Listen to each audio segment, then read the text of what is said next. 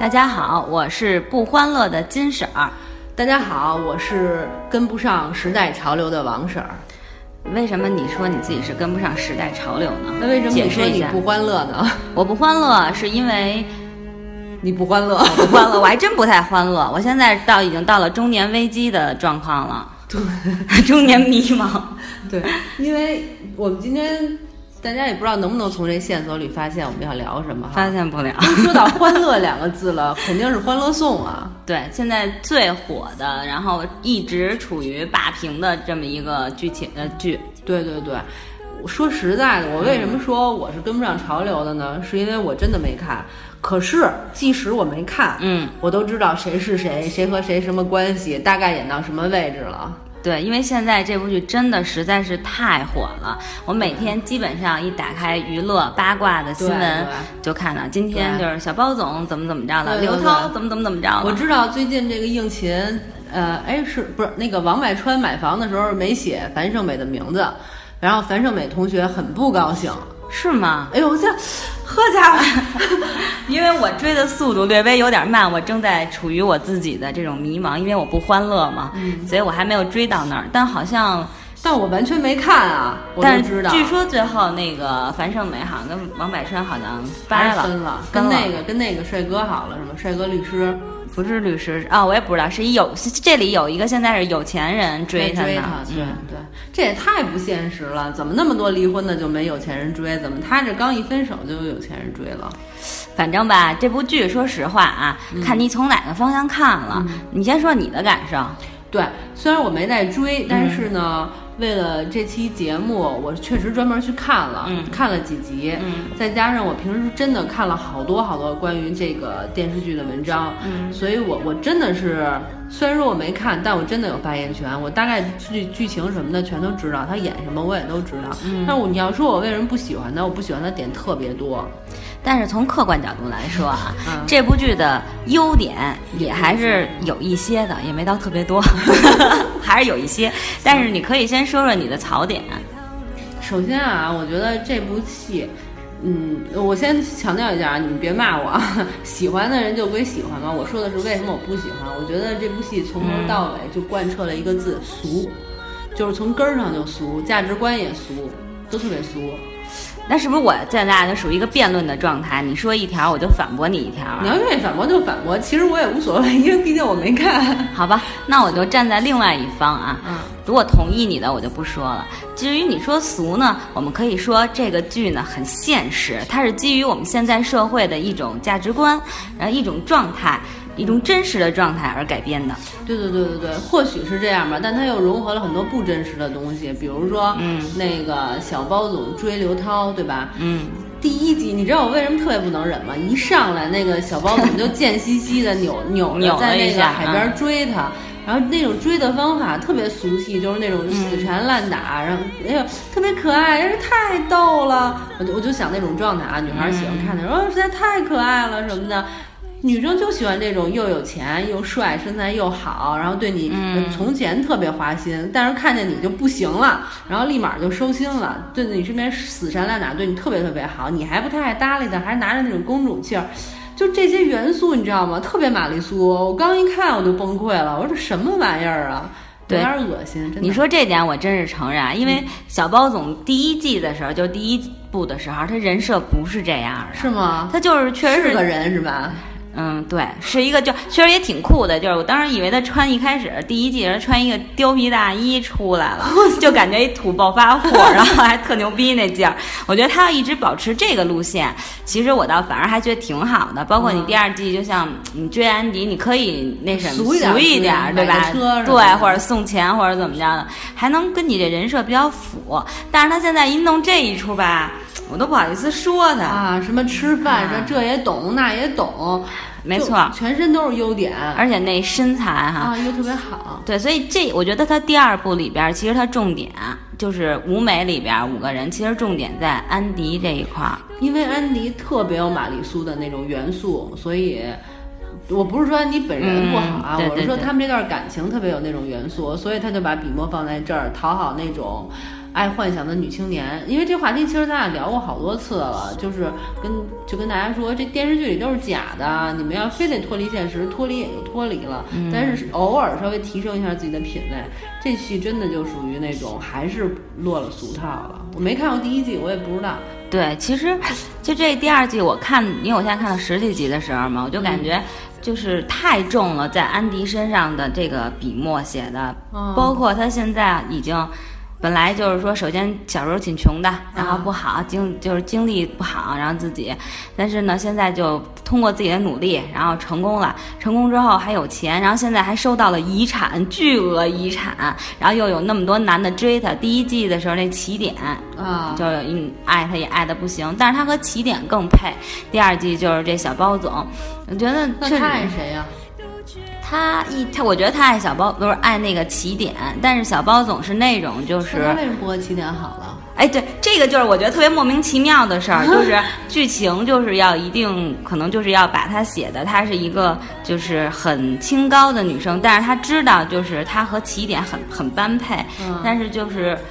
他是觉得他自己就是有那种相互接触的那个就是障碍，你知道亲密关系的那种障碍，所以他觉得对不起起点，不能跟起点就是说在一起。但是可以对得起小包总，就能跟小包总。所以这个就给小包总机会了，这就是为什么这一季小包总要用这种方式死缠烂打的方式。后来好好像还有一集是偷偷亲他了，因为就是你知道，其实说白了就是他们什么亲密关系那个障碍，就非得把你弄床上去，你也就从，就是这意思。但是。起点是一个绝对不会把你愣摁到床上的，因为起点是一个相对来说有文化水平的人，而且也就是知识分子吧，人家也算是，然后又特别聪明、高智商那种状态的人，所以他是很彬彬有礼的、很绅士的，他一定会恨不得亲你之前都会说一下我能不能亲你啊，就类似于这种啊，所以这种男人他干不出那种事儿啊，这个剧的这个乐趣就少了一点儿。那这小包总。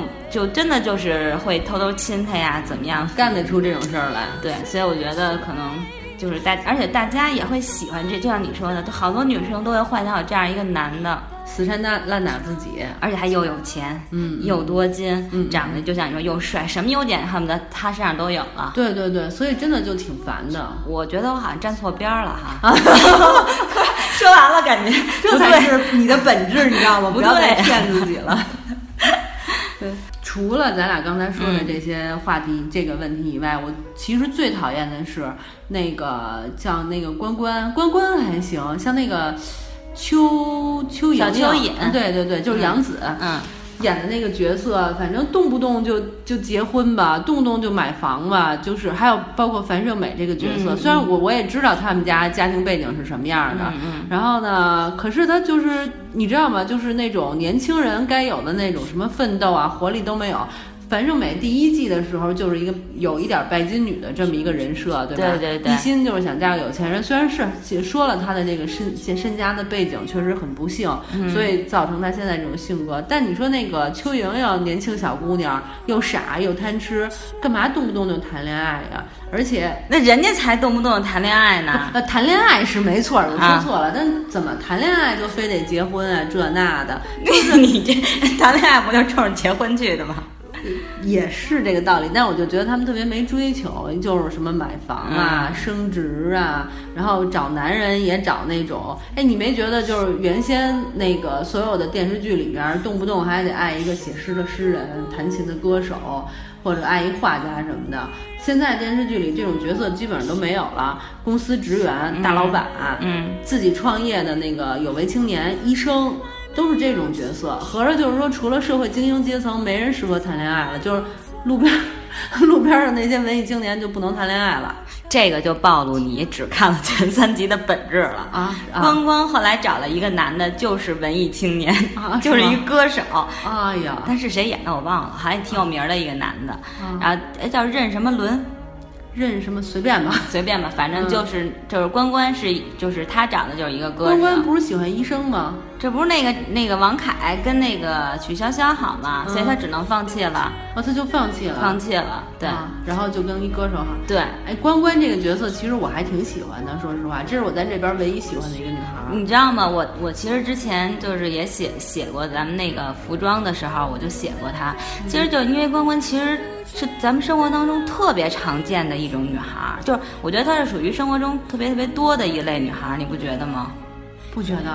啊，关关多上进啊！你看那个像樊胜美他们都想通过结婚改变自己的命运，但是关关却想通过升职改变自己的命运。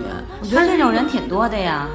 在女人圈里还是少，而且这电视剧里这么多女的，只有她一个人这么上进。安迪也挺上进的，安迪主要还是谈恋爱这一块儿把她给毁了。嗯，对。她要不谈这个恋爱，可能还好一些。对对对，其实我觉得她要是。或者是谈恋爱能够再谈的正常一点儿，因为就跟他那个人设不符。对我倒不是说一心想结婚的女孩不好，因为每个人都有自己对生活的向往。其实我觉得梦想当个幸福的家庭主妇也没有什么错误。但是呢，我就是觉得他把这种呃比较单纯可爱的梦想给演变成特别世俗的那种，什么又得有房得有车这些东西都加在里边，让人觉得特别俗气。对你说这个认同，但是我就还是觉觉得是真的特别反映现在社社会的一个状态。嗯，但是你说那樊胜美，说实话啊，我个人觉得，如果你真是一心。想要飞上枝头当凤凰的人，你就别来一个跟王百川好，还要爱情，我觉得这就太不现实了。因为他明明知道自己家里的这种负担，他也知道自己想要什么，他穿的都是名牌，甭管真的假的。嗯，就他的那种需求，王百川是根本给不了的。所以，与其那样，我觉得就是说剧里还非得来一个那个要跟一个王百川还要有个爱情什么的，我觉得这跟他本身这个人是不符的。其实对，不纯粹。对，如果真的现在的女生就为了钱，绝对会。找一有钱的男的就完了，我觉得这样更现实一点，更好而且我觉得这个人物反而更招人喜欢。我觉得这人之所以招人讨厌，并不是说你是追求钱，你还是追求真爱，而是你装，而且你什么都要。对，什么都要。这真的挺招人讨厌的。对，而且就像你说那个，其实他第一季里的时候，我觉得樊胜美又见过世面，然后又想就是掐尖儿吧，这那的，所以人设还不错。对，所以我觉得他不应该是会找王百川，跟王百川真的好的那么一个人，而且他应该也是会通过自己努力这一方面，同时也会。他其实他想进这个那叫什么金融公司，他就是想去在这个大的金融公司里、理财公司认识大老板，找一个有钱人。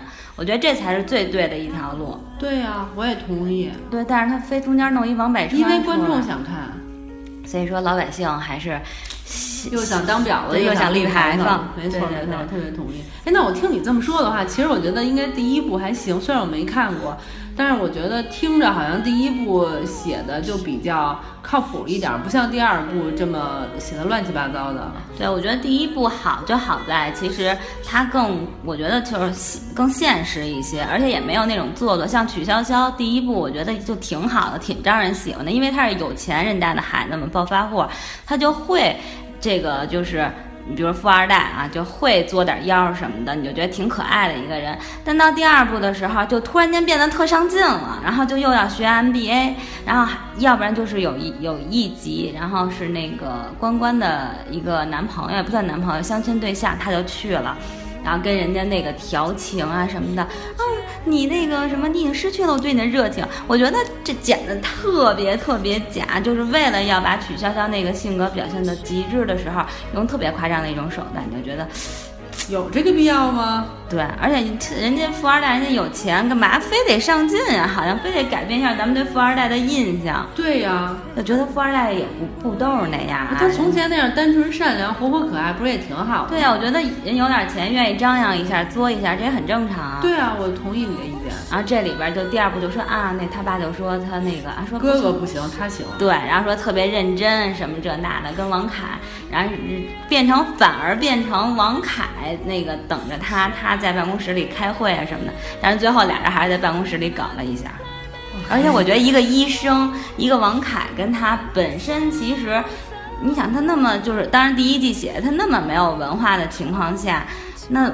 这俩人价值观差的这么多，就聊天都没法聊的情况下，怎么能好呢？就不能好啊？对，第二部里俩人就好啊。我我看了那个，就是他俩又好了那种了。说你要是发一个朋友圈，我就跟你好。嗯，那段我看了，我觉得就是把第一集都给否了。而且一个，比如说你跟你老公，或者你跟你你跟男朋友去。看一部话剧，或者是看一个音乐呃音乐剧，或者是听一个交响乐，结果那个在旁边打呼噜，你觉得这这会很失望，没错没有分享的快乐。对而且我觉得，如果王凯是那种想要分享，就是喜欢这种东西的人，他肯定得需要人家跟他讨论，要不然他不过瘾。像咱们比如看完话剧，咱俩还必须得使劲聊一通，要不然你就觉得憋得慌。，对？他这聊不了，多难受啊！所以其实我第一季看完的时候，我当时有一想法，会不会最后那个曲筱绡反而输在关关手里了，让关关把那个就是王凯给抢来了挺了？有意思的嘛。对呀、我觉得这才是应该是正常剧情的发展嘛。对啊因为人家俩人聊得来，他们俩人同时选了就是一个唱片，俩人对唱片、对话剧都特别有兴趣，对啊，而且但是不知道为什么就最后就非得让他跟曲观众喜。欢曲筱绡呀，因为王子文拍完了这第一部之后火到不行，人人气特别旺，所以第二部不能让王子文没戏啊。这就是大家的一个套路，而且王子文和王凯也算是一 CP，他们俩不后来演了一个那个蜗牛的爱情吧？啊，对，好像是对，俩又演了一部，对对对，CP 作用这也没有办法。所以就让你弄得也挺失望的，其实你好像也啊没，还是有优点的。好，我等着听啊。那你现在隆重介绍一下优点，我不插嘴了那优点可多了啊。是，你先说，比如说服装的这个造型，嗯，这其实虽然说大家看我们 fashion 社会学的那个头条，我曾经否定过否定过啊，因为前三集同意你否定，我觉得写的特别好。因为前三集的时候，因为就是这个，就是有的时候就是为了要去做一件事儿而去做的事儿的时候，你就会，比如像刘涛，其实刘涛在这里边儿，她安迪的这个人设霸道女总裁，她就不可能穿那个白纱裙儿，白纱裙儿在海边溜达。他会说这太不方便了。没错所以就那个我就觉得让我挺失望的。但是后几季人家上班以后还是基本上啊，还是那些衣服，还是就是属于就是黑白灰这种三个色系的女强人的这种搭配，我觉得还算是不错。然后总体上来说，尤其第一季，他的衣服真的特别有，就是有气场。我觉得要是办公室女郎、办公室女郎、办公室的女同志都可以学习一下，对对对，但是太贵了，可能学不起。真的是。嗯，然后比如说那曲筱绡的造型，嗯、除了前两个穿那暴发户那种闪闪的蓝光的皮裤，然后我看有一个那个就是人家的评论特别牛逼，说那个曲筱绡是不是春节跟那汪峰一块儿过的呀？穿着皮裤就出来了，还挺紧的。嗯，对我觉得挺逗，但是后几期都还可以。啊，然后关关你先别别别别别细分了，你啊先说除了服装优点还有什么演技呀、啊？也对对对，哎，演技，其实这几个演员除了邱莹莹以外啊，杨紫。杨紫也还行吧，我觉得。其实他演的吧，跟这个二百五里边这小蚯蚓还可以，但是我跟你说，他那脸我真受不了。我就想，这里他应该不算最年轻的，反正也很年轻了。九二年的，我不知道他和关关谁大啊但那脸，你看那个玻尿酸，是都动不了。连樊胜美，人家一一皱眉头，我看他那都八八字眉，啊然后两边都是那个。蒋欣绝对的演技派，对呀、就是人家都就是都没打，谁都比他老，谁都没打。那王子文一笑，这眼角都是皱纹儿。嗯，对，哎呦，这当然，这个其他 又变成否定了。除了小蚯蚓以外的其他演员的演技都还可以。真的是，嗯，这点我特别同意。那天我们俩讨咱俩讨论的时候，嗯我不是还跟你说，虽然说这个剧情我不认同，但是演员演技绝对是没问题，因为你看了不恶心不尴尬。就好多演演员演戏，你就你作为一个观众来讲，你浑身的就特别尴尬，对，小包总虽然略尴尬，略尴尬，但是说实话演的也还可以。但是我不喜欢他们小包总跟刘涛说话那种，就是一定要拿着拿着声音。所以说，刘涛，我反而说实话，我感觉他在这部戏里边，要跟蒋欣和曲筱绡比起来，还有关关，他并不出色。但是我觉得王子文只能演这种角色，他很少演什么其他类型的。哎，你没看过他演过《蜗牛爱情》那个，那里边他演的跟这完全不同的人，我觉得还挺好的。啊？那好吧，那我这又又武断了，对不起啊。没事儿，大家原谅你。嗯，然后这是演技哈，啊，对，然后你如果把他这部剧，你不要给他非要有什么意义或者什么，但是作为一部现代时装爱情片儿，在咱们大陆上来说啊，嗯已经是一个在中高高层水平的一个一个电视剧了。你觉得除了这个，你还能说出来哎，对对对对，什么这这我最近比较好的吗？《白鹿原》《白鹿原》不属于时装剧，啊，对对对对对，我说错了，对，嗯，没有，我其实都不太看电视剧，所以我也不知道。但但是这点我我特别同意，就是我很欣慰大家追这部剧，因为至少这部剧没有那种你你你看过郑爽演戏吗？我看过一两集，郑爽微微一笑很倾城，那叫一个尴尬，我的天哪，零演技，就这种演员在那儿演都有人看，都有人捧。让人特别的汗，就觉得对不起演员这个名字。但是这部戏就是大家追捧，我就觉得说，虽然剧情设置是差了点儿，但是至少它配叫一部戏呀。对，就那种片儿，咱就说白了，咱们都叫脑残剧了。对，那是脑残剧，这正经是部电视剧。对，之所以你有这么多不满意，其实还是就是说看了觉得它可说。可是那些片子呢，你就觉得连说都不用说，对，没什么可说的内容。对你让我讨论什么？讨论它有多尴尬、多难看、多差、多脑残，也不值当的。对，所以我觉得这个总体来说，这是三大优点吧。但是我确实同意你说那个，就是说，你像咱们之前讨论过奋斗啊。对，我也想说这奋斗的。就是说，现在人和咱们那个时，咱们那个时代，对，三三年一代沟。对对对，就是三代过去了。对，就这三代，你一看，就是大家整体的这种世界观、价值观、价值观都。已经彻底颠覆了，没错，完全不一样了。我也有这种感觉。咱们那会儿还傻逼似的谈恋爱呀，然后弄个乌托邦什么的。乌托邦虽然是有点傻，但是能能表现出那会儿年轻人追求的东西来。对，好歹追求了个精神哈。现在的年轻人，反正一追求精神就就看什么音乐会什么的，反正也挺做作的。追求精，年轻人追求精神还有很多种表现方式。而且你看，最主要就是说。追求不追求精神都不重要，就要万一要说到谈婚论嫁或者怎么样，得先看他的车，他身上穿什么名牌了，有没有房，哪儿的人。我跟你说这一点，人家还真是抓抓到了那个关键。对，原先我们公司有一小女孩儿。也没有多小啊，就比我小个三四岁。嗯，然后呢，就是当时是给我帮忙的助理的那种小女孩儿。有一次谈恋爱，就跟我说啊，谈恋爱了什么的，我还挺高兴的。我说啊，太好了，恭喜恭喜啊！然后他就说，我就说这人怎么样啊什么的。我本来以为他会跟我说什么，我们俩性格特别合啊，特别聊得来。人家跟我说，嗯，他开了一辆什么什么车，嗯，我也忘了把那个车标给我画出来。你看，就开这个车，我也我也忘了什么车了，好像是嗯什么车来着？是真是想不起来了，日本车，然后画了说，你看就开这辆车，就开这样的车，这车怎么样啊？然后我说这车还行，问了一个车盲。啊，对，然后哎，但是我我我真的超汗，他，你知道你形容一个男人，你你如果特别喜欢一个男人，你会说哦，我们俩第一次聊天，我们俩聊了什么什么这那的，或者我第一眼看到他什么阳光明媚这那的，是跟我说哎。我说这人怎么样？人第一句跟我说他开了一个什么什么车，我我真的超尴尬。我说挺好挺好，就没再往后聊。其实你还跟他说他这车特牛逼，上千万，但是他有可能是司机哦。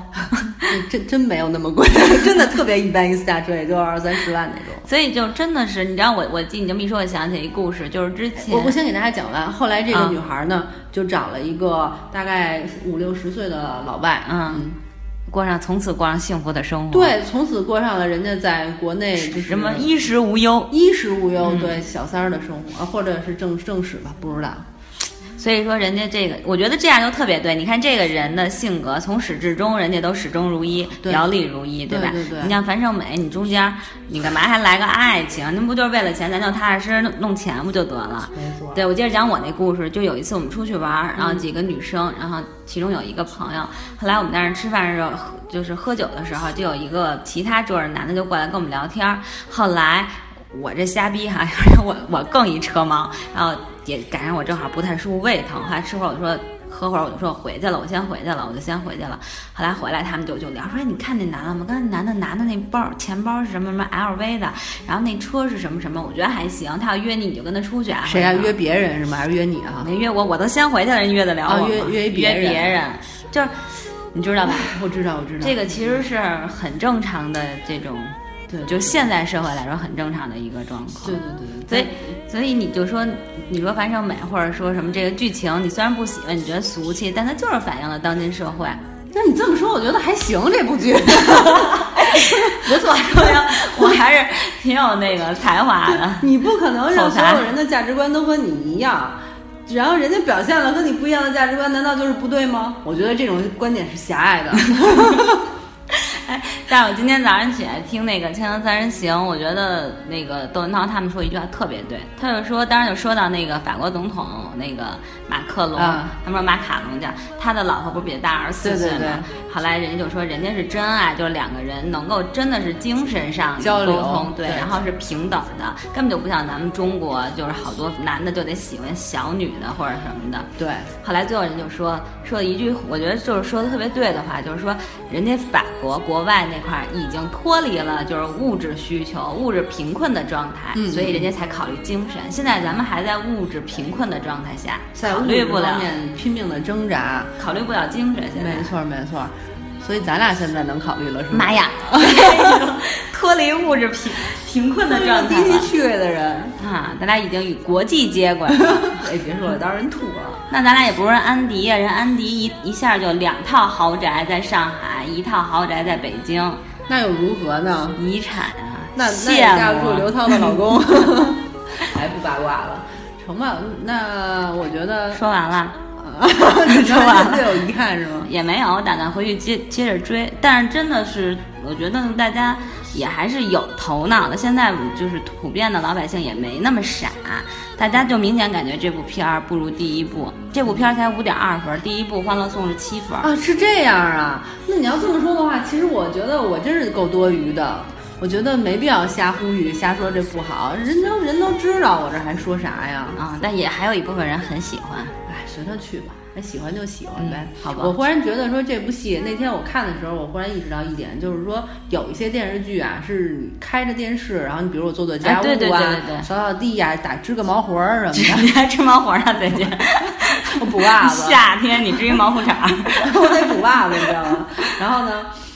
这个时候看的，像《欢乐颂》就是这种剧，但是我为了说节目，我是就盯着它一直看，一直看，每个剧情啊什么都使劲看的那种，所以你会觉得特别的失望。对所以我觉得我对这部剧的要求是不一样的。你要说它作为一个就是消遣生活的娱乐剧，应该还是不错的。不错的。我是一般一边剪指甲一边看的，哦，你指甲超多呀，把手的、脚的都剪干净了。先先剪一层，然后待会儿再剪一层，最后没了一个。我觉得你说那特别对，你就当成一个娱乐吧，大家真的就。咱们国内拍的电视剧，现代的服装电视剧、爱情剧也好，你觉得有哪个有什么有意义的吗？没有，对跟这部剧比起来都差了很多，对，所以说这部剧这么一说还不错，真是嘿。行吧，咱也给《欢乐颂》点个赞。好，点个赞，OK，今天就这样嗯，就聊到什么？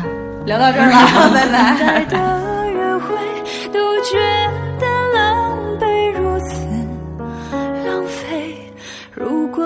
到了爱，该多